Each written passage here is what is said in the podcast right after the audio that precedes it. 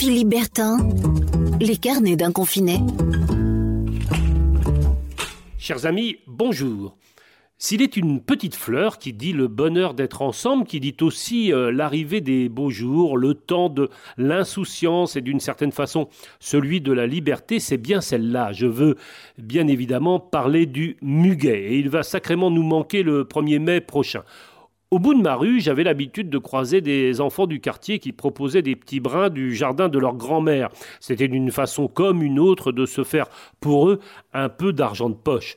Pour beaucoup d'entre nous, on a fait la même chose quand on était gamin, vendre des petits brins de muguet aux passants. Il y a encore quelques années, la rue du muguet était encore celle des gens de la rue, pas forcément des professionnels de la petite fleur à clochette.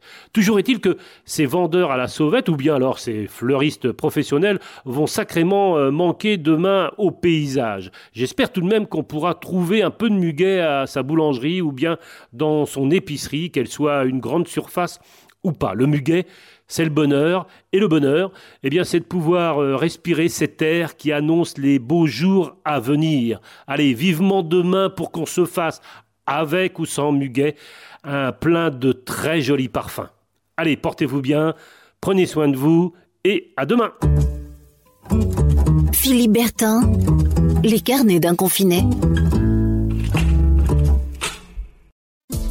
Podcast by Tendance Ouest.